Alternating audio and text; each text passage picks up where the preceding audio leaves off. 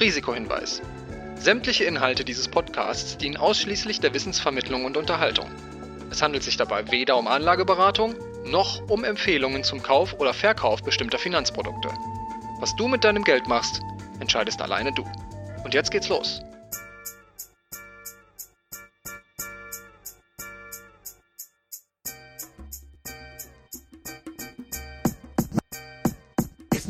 She Speaks Finance. Dein Investmentstart mit Barbara und Christine.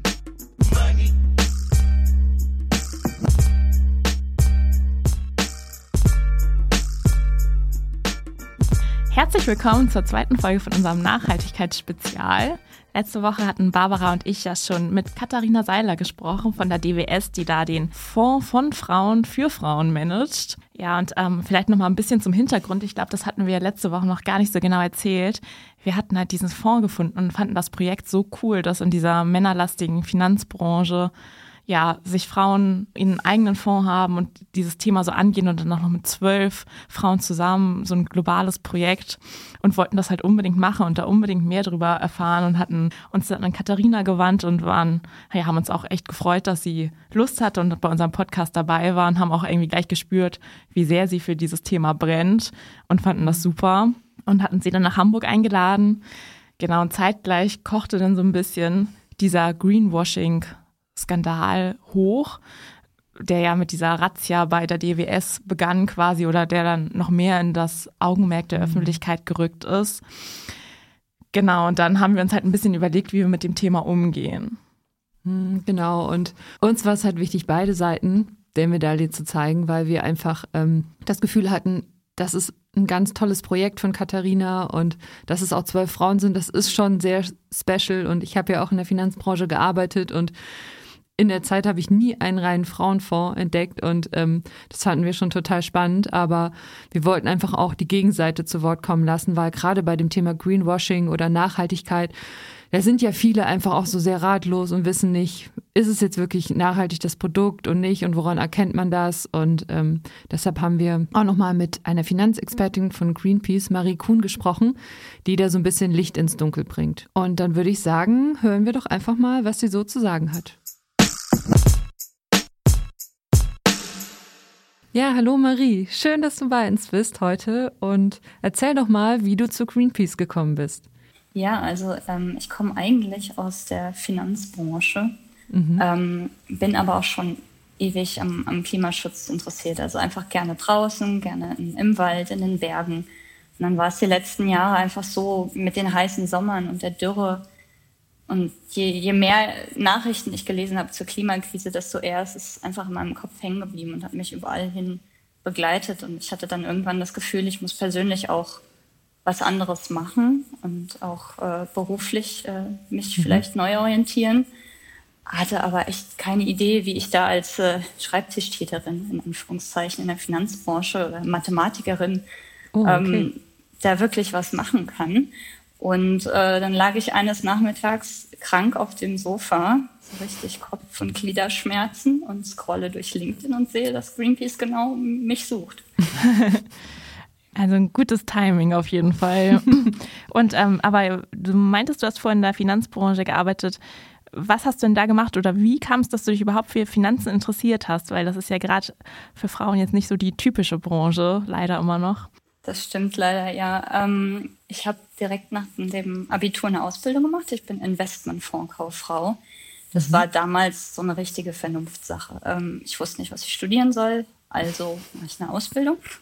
Mhm. Klassiker. Ähm, und dann bin ich tatsächlich über die Ausbildung auch in, in demselben Unternehmen im, im Portfolio-Management gelandet für Anleihen und habe auch während meines Mathematikstudiums dann immer da gearbeitet und war am Ende dann auch Portfolio-Managerin und Analystin für Anleihen von chinesischen Unternehmen. Also habe schon äh, zehn Jahre jetzt im Finanz, in der Finanzbranche gearbeitet.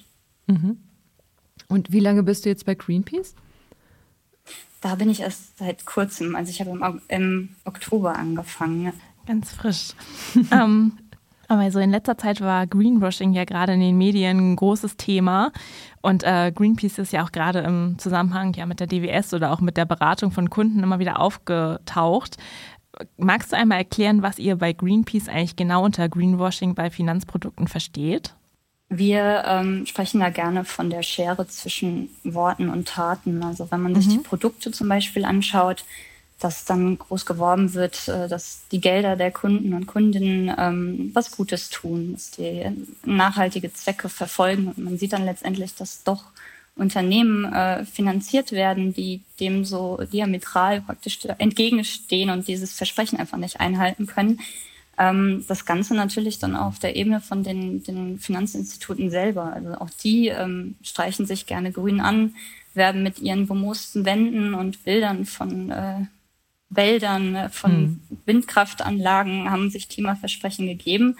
Und wenn wir dann nicht sehen, dass, dass sich das Geschäftsmodell tatsächlich ändert, dann ähm, würden wir das als Greenwashing bezeichnen. Und wie messt ihr das genau? Oder wie findet ihr genau heraus, dass das nicht wirklich grün ist, was da in den Produkten steckt? Genau, was die Produkte angeht, haben wir tatsächlich äh, nicht nach den Produktrichtlinien geschaut. Das ist ja so, so ein richtiger Dschungel, sich da durchzuwühlen. Mhm. Ähm, also was dürfte das Produkt eigentlich? Was ist die Idee dahinter? Was ist der Ansatz? Ähm, wir haben tatsächlich in die Produkte reingeschaut. Ähm, was sind die aktuellsten Bestände und uns dann angeschaut, ähm, sind da fossile Energieunternehmen drin in Fonds, die als nachhaltig werben und oder Unternehmen, ähm, die sehr hohe Treibhausgasausstöße haben. Mhm, mhm. Und ja, du sagtest ja gerade schon, das ist ein richtiger Dschungel und ihr habt da quasi in jedes Produkt reingeguckt. Als Anleger, wenn man jetzt einfach einen ETF kaufen will oder so, ist das ja nicht so einfach, das alles zu machen. Gibt es da irgendwie was, was ihr Privatanlegern raten würdet, woran man das erkennen kann, ob jetzt ein Produkt äh, grüner ausgegeben wird, als es eigentlich ist? Ja, das ist leider total schwierig. Also schön wäre es natürlich, wenn man ein Label hätte, was sagt, hier nachhaltig. Andererseits ähm, hat auch jeder ein eigenes Verständnis davon, was nachhaltig ist. Also es gibt einen gewissen Konsens, äh, was nachhaltig ist, und dann hat jeder noch eigene Ideen, äh, in welche Richtung man gehen möchte. Und ähm, ich persönlich würde empfehlen, äh, so, so Seiten wie zum Beispiel faire Fonds, wo man, wenn man sich vorher überlegt hat, welche Kontroversen möchte man nicht haben, dann auch gut äh, verschiedene Fonds vergleichen kann. Andererseits gibt es auch äh, Ratgeber unabhängig von der Finanzberatung, sowas wie Finanztipp und Eco-Reporter, die da auch ganz gute Leitfäden schon bereitstellen. Aber das Wichtigste ist, sich selbst zu überlegen, was geht überhaupt nicht und was könnte ich darüber hinaus noch äh, sozusagen an Positivkriterien haben. Mhm. Spielt denn für euch beim Thema Greenwashing vor allem der Umweltaspekt eine Rolle oder achtet ihr da auch auf die sozialen und Governance-Kriterien, die ja bei den nachhaltigen Investments beworben werden? Also wir als unabhängige Umweltschutzorganisation schauen natürlich äh, mit einem gewissen Fokus nach Klimaverträglichkeit, Biodiversität. Hm. Ähm, wir möchten aber auch explizit nicht, dass ähm, das gegen andere Themen ausgespielt wird, also wie Demokratie und Freiheit. Wir sehen natürlich jetzt auch, dass, dass viele Themen da ineinander verzahnt sind, also dass hm. Klimaschutz auch auf Freiheitsschutz und Frieden Friedensschutz sein kann. Und ähm, es gibt ja zum Glück ganz viele andere NGOs, die spezifische andere Themen sich anschauen. Und wir merken, dass da eine gute Verzahnung häufig möglich ist. Mhm. Und gibt es da irgendwie zwischen den einzelnen Fondsgesellschaften Unterschiede, was ja nachhaltige Aussagen und nachhaltiges Handeln angeht? Oder sind, tut sich das alles nicht so viel? Genau das haben wir uns äh, am Beispiel von den fossilen Energieunternehmen zuletzt angeschaut haben uns da die vier größten Fondsgesellschaften angeschaut in Deutschland und ähm, die haben alle dieselben Versprechen. Also letztendlich haben sie alle sich zu dem anderthalb Grad Ziel aus dem Pariser Abkommen ähm, verpflichtet und ähm, haben aber dann auch ganz unterschiedliche äh, Schritte schon ergriffen. Also während ähm, wir die DWS herausstellen, weil die DWS eben keinerlei Richtlinie für den Umgang mit den Fossilen hat, also noch nicht mal eine Kohlerichtlinie, ähm, haben eben die drei anderen zumindest eine Kohlerichtlinie, auch wenn wir die nicht als perfekt bezeichnen würden. Aber die sind schon da einen ganzen Schritt weiter. Magst du noch einmal sagen, welche vier Fondsgesellschaften das sind für die, die es jetzt nicht so verfolgt haben, was ihr in letzter Zeit gemacht habt? Genau, also die vier größten Fondsgesellschaften in Deutschland ist die Deutsche Bank-Tochter, die DWS, die DEKA, das gehört zum Sparkassenverbund äh, Union Investment, zum Verbund der Volks- und Raiffeisenbanken und die Allianz Global Investors als Tochter der Allianz. Und welche Rolle spielen denn die Ratings und wie fälschungssicher sind die denn aus deiner Sicht oder aus eurer Sicht? Weil da hängt ja sehr viel von ab auch, ne? Ja, ähm, genau, die, die Ratings, also es gibt nicht nur äh, Bewertungen von Unternehmen äh, bezüglich deren äh, Kreditwürdigkeit, das ist so praktisch Oldschool-Ratings. Es gibt jetzt auch Unternehmen, also äh, Finanzinstitute, die sich Unternehmen angucken und schauen, ähm, wie nachhaltig sind die äh, verschiedene Teile von Nachhaltigkeit, also die ganze ESG praktisch auseinandernehmen, Environment, Social und Governance und äh, diese Ratings fließen in viele Ansätze ein. Aber ähm, also zum Beispiel Best in Class, wo häufig mit ESG-Scores gearbeitet wird, da fließen dann häufig äh, verschiedene Ratings von verschiedenen äh, Ratinginstituten ein. Ähm, das ist dann natürlich genauso wie die Ratings für die Kreditwürdigkeit. Ähm, auch da verlässt man sich nicht auf ein einzelnes Rating, sondern hat als Analystin in den Finanzinstituten die Aufgabe zu schauen, wie, wie glaubwürdig das ist, ähm, wie die Ratings zusammenpassen. Ähm, genau, also das ist praktisch auf derselben Ebene zu bewerten wie die Ratings für die Kreditwürdigkeit. Mhm. Und ähm, ja, du hast ja vorhin schon davon gesprochen, dass es irgendwie für Verbraucher ganz schön wäre, wenn es irgendwelche Label gibt. Im Moment gibt es das ja quasi auch, so diese Klassifizierung nach Artikel 8 und Artikel 9. Das ist ja, dass bei Artikel 8 dann bestimmte Sachen ausgeschlossen werden oder nach Artikel 9 müssen die irgendwie einen positiven Impact erzielen. Kann man sich denn da als Verbraucher überhaupt darauf verlassen, auf diese Klassifizierung bei ETFs und Fonds? Also blind verlassen sollte man sich natürlich nicht, dass diese Klassifizierungen auch das eigene Verständnis von Nachhaltigkeit abdecken. Ähm, gerade bei Artikel 8 und Artikel 9 ist es ja häufig so, dass das einerseits äh, sehr fokussiert ist auf spezielle Themen bei den Impact-Fonds, dass sie einen sehr, sehr engen Fokus haben, was sie unterstützen. Oder äh, bei den Artikel 8-Fonds, dass es einfach ziemlich schwammig ist. Also da muss man sich vorher Gedanken machen, was man genau möchte und dann nicht unbedingt auf diese Labels äh, schauen, nur auf die Labels schauen. Viele Fondsgesellschaften verweisen ja darauf, dass es einfach noch Zeit braucht, bis diese nachhaltigen Finanzprodukte so die richtige Taxonomie haben und bis das alles so in trockenen Tüchern ist und dass die Unternehmen sich auch nicht von heute auf morgen umstellen können auf nachhaltige Produktionsweisen. Wie siehst du das? Also natürlich braucht Veränderung Zeit. Äh, man muss aber auch sagen, dass das Thema Nachhaltigkeit nicht erst seit gestern gibt, dass einige Finanzinstitute da schon deutlich weiter sind als andere, weshalb ich ähm, unglaubwürdig finde, als Finanzinstitut alleine auf die Zeit das zu schieben. Ich halte das häufig für einen Vorwand, äh, dass man versucht, möglichst nichts machen zu müssen. Du meintest ja gerade, dass ähm, manches natürlich Zeit braucht, aber man bei anderem schon mal schneller hätte sein können. Und äh, da wollte ich noch einmal nachfragen, was das für Punkte sind, die ihr da kritisiert, wo das schon mal hätte passieren können und manche einfach noch nichts gemacht haben. Genau, wir gehen da explizit auf die äh, fossilen Energieunternehmen. Da sehen wir einfach, dass es schon viele Finanzinstitute gibt, die sich äh, vor allem um die Kohle, äh, um Kohlepolicies gekümmert haben. Wir wollen, dass das auch weitergeht und man sich auch äh, sehr konkrete Pläne ähm, überlegt, wie man mit Öl- und Gasunternehmen vorgeht. Das ist einfach ein notwendiger Schritt, um auch die eineinhalb Grad Ziele einzuhalten tatsächlich und zu erreichen. Und ähm, sich da auch nur zu verlassen auf Engagement, nur zu sprechen, ähm, reicht uns eben einfach nicht. Das, äh, wir sind der Meinung, dass Engagement nicht geht, ohne am Ende auch ein Divestment anzudrohen und das auch mit einem Zeitrahmen zu verknüpfen, der nicht unendlich in der Zukunft liegt. Okay, also noch einmal so in einfach ausgedrückt, also ihr erwartet quasi, dass die fossilen Energieunternehmen nicht mehr mit Geld unterstützen, also denen, die nicht mehr finanzieren.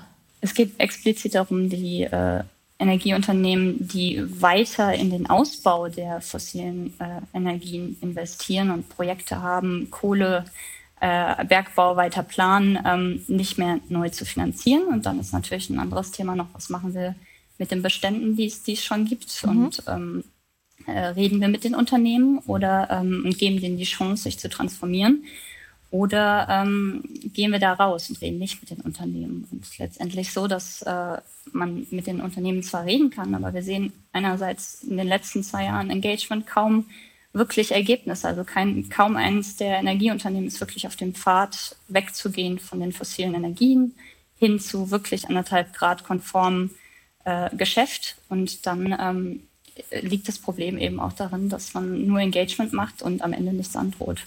Und auch keinen Zeitplan gibt, wie lange man noch Engagement macht, bevor es auch irgendwann gut ist. Hat eigentlich der Ukraine-Konflikt das verschlimmert? so diese ganze, diese ganze Thematik? Oder war das eigentlich vorher schon genauso schlimm und es war genau das Gleiche? Was, Was meinst du mit schlimm in dem also, Zusammenhang? Also einfach den, ähm, der hohe Energiebedarf, den wir jetzt haben oder einfach, dass diese Sache mit dem Gas aus Russland, das ist ja einfach die Frage, wie man das hinkriegt dann über den Winter oder es weiß ja keiner so richtig, wie die Lage dann sein wird äh, oder auch die Strompreise, die steigen. Ähm, hat das einen Einfluss? Also einerseits, was die Nachhaltigkeit angeht, muss mhm. ich sagen, sehen wir, dass das jetzt äh, in den Hintergrund gerückt wird, äh, dass man eben kurzfristig versucht, äh, sich zu versorgen, was völlig verständlich ist. Mhm. Ähm, und damit die ganze Idee, also wo, wo kommt es überhaupt her, dass wir jetzt das Problem haben? Warum sind wir überhaupt so abhängig davon? Und ähm, welche Unabhängigkeit würde uns eine andere Energieversorgung geben?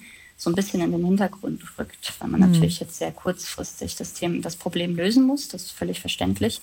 Mhm. Ähm, aber bei der Nachhaltigkeit geht es ja sehr häufig um längerfristige Sachen.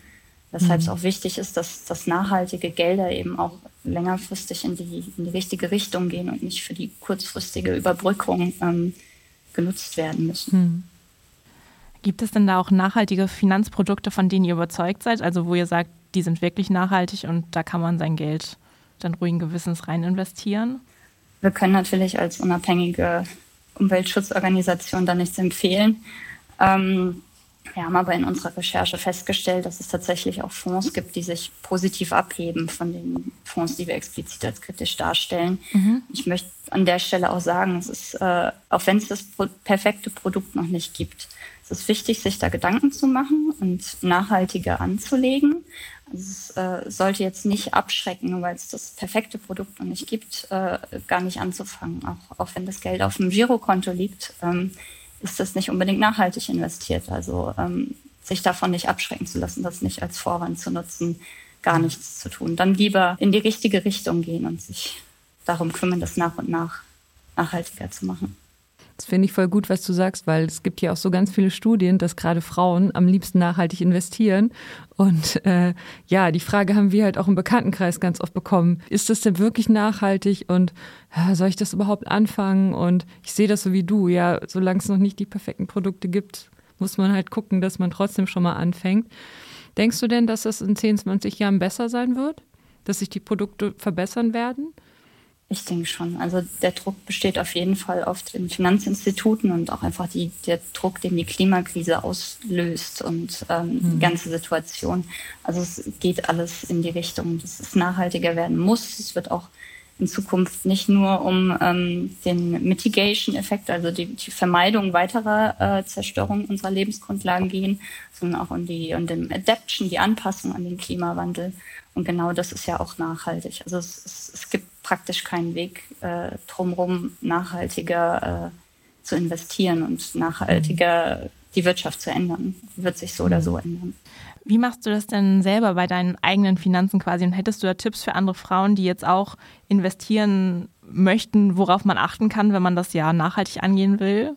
Also ich selbst habe Sparpläne in Aktienfonds, weil ich auch äh, längerfristig anspare. Ähm, mein Tipp, wie eben gesagt, also ähm, macht euch Gedanken darüber, was ihr auf keinen Fall möchtet und was ihr gerne hättet. Und dann mhm. ähm, lasst euch nicht davon abschrecken, von dem, dem Dschungel an Anlagerichtlinien und äh, äh, Ideen und Ansätzen. Ähm, fangt damit an. Äh, es, ist, es ist leicht, vor sich die Anlagerichtlinien anzuschauen und auch die, die, die, die Auswirkungen der Klimakrise zu sehen und wie so ein Reh auf der Landstraße zu stehen und in den Scheinwerfer zu gucken und zu verharren und nichts zu tun.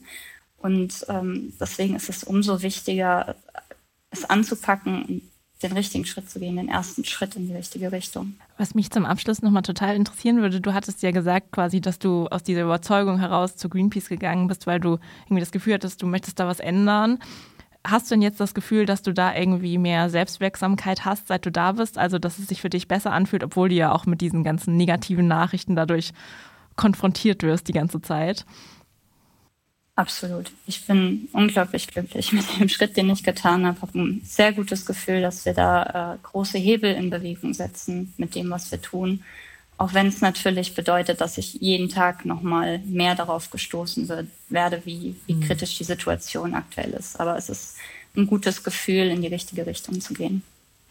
Was mich nochmal so interessieren würde, ist dann so die Rolle der Politik. Also wir haben jetzt viel von den Vorgesellschaften gesprochen.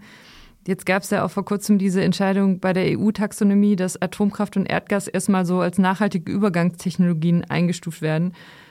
Wie seht ihr das? Also ihr seid ja wahrscheinlich nicht begeistert davon. Und ähm, wie hoch ist denn der Einfluss der Politik auf diesen ganzen Veränderungsprozess? Weil ich glaube, gesellschaftlich, gerade so jüngere Generationen, denen ist Nachhaltigkeit ja schon sehr wichtig und wird immer wichtiger, auch mit Fridays for Future und so weiter. Und aber wie ist denn da der Einfluss der Politik darauf überhaupt? Ja, die Taxonomie ist natürlich ein sperriger Begriff und ein komplexes Thema. Mhm. Letztendlich äh, ging es darum, dass die EU, also man kann es zusammenfassen, als mhm. dass die EU ähm, versucht hat, ein Label ins Leben zu rufen, ähm, was für nachhaltiges Investieren. Das ist alles im Rahmen von dem Green Deal, dem Plan, bis 2050 klimaneutral zu werden. Dafür braucht es eben die, die Geldströme in die richtige Richtung. Und da ist es jetzt leider so, dass letztendlich äh, die ähm, Hochrisikotechnologie Atomkraft und die klimaschädlichen Gaskraftwerke auch ähm, übergangsweise als nachhaltig klassifiziert werden. Und das können wir als Greenpeace natürlich nicht so stehen lassen. Hm. Ähm, wir haben da jetzt äh, Widerspruch eingereicht und die EU-Kommission aufgefordert, diese Entscheidung zu revidieren. Und wenn sie das nicht tun, haben wir auch angekündigt, dass wir mit sieben anderen Greenpeace-Büros in Europa dagegen Klage einreichen werden. Mhm. Und zum Abschluss haben wir jetzt noch eine spontane Kategorie. Das sind nämlich fünf kleine Oder-Fragen, auf die du am besten immer in einem Satz antwortest. Artikel 8 oder Artikel 9? Artikel 9. Ich finde Artikel 8 zu schwammig, auch wenn ich mit Artikel 9 auch nicht zufrieden bin. Aber da hat man äh, durch den Impact-Faktor und die etwas strengeren Regeln schon mal die richtige Richtung. Aber Artikel 9 mit äh, noch genauerer Recherche. Was würdest du eher kaufen, Gold oder Bitcoin? Oh Gott. ich bin kein Fan von Bitcoin, also eher Gold, auch wenn das ganz eigene Probleme hat natürlich. Und Investments lieber in ETFs, Fonds oder in was ganz anderes? Wenn ich die Zeit habe, mir Gedanken zu machen, was genau ich möchte, dann ETFs. Äh, ansonsten bin ich auch mit Fonds sehr zufrieden, aber ich komme natürlich auch aus äh, dem Geschäft, das selbst zu managen. Und wenn du so 100 Euro zur Verfügung hättest, würdest du das dann eher in einen monatlichen ETF-Sparplan oder in eine Fördermitgliedschaft bei Greenpeace investieren? halb, halb. Sehr diplomatisch. E, S oder G?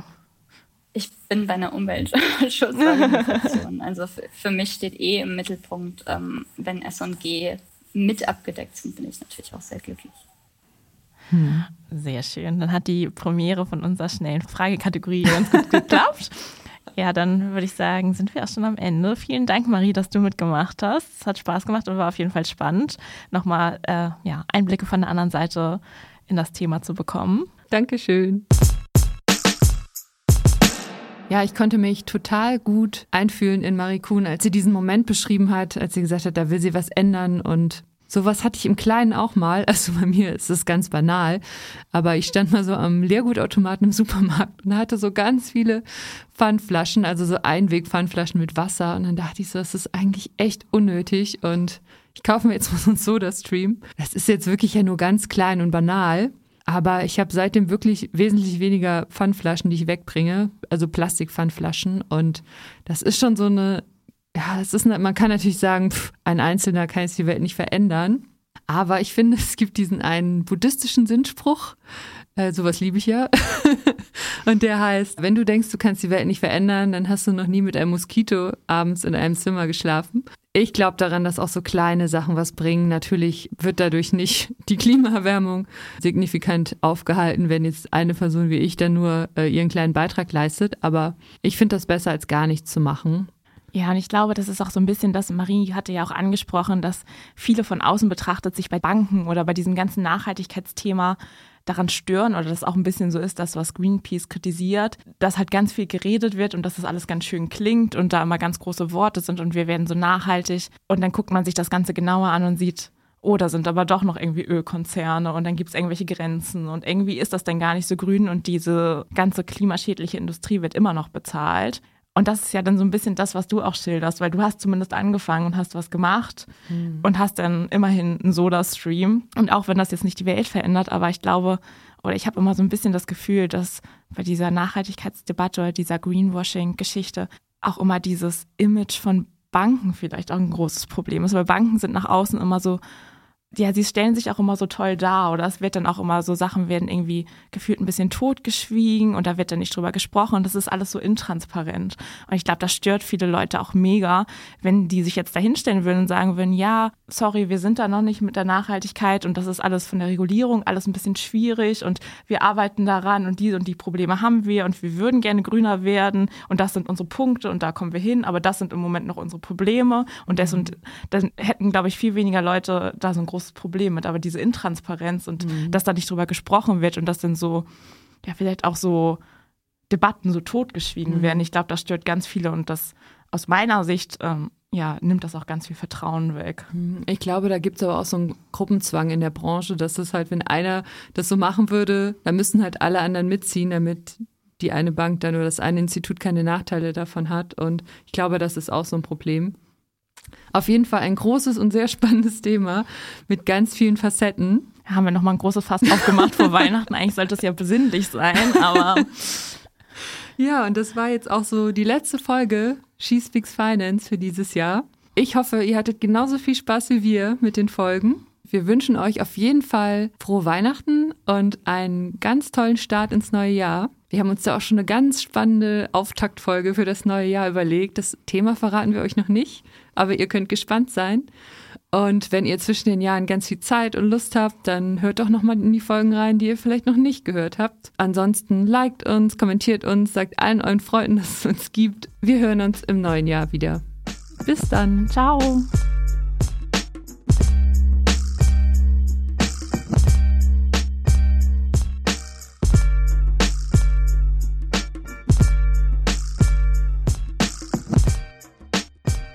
She Speaks Finance ist ein Mint Original Podcast. Redaktion Barbara Box und Christine Jans. Produktion und Schnitt Jared Schmidtke. Für mehr feinen Content folgt uns auf Instagram, TikTok oder LinkedIn.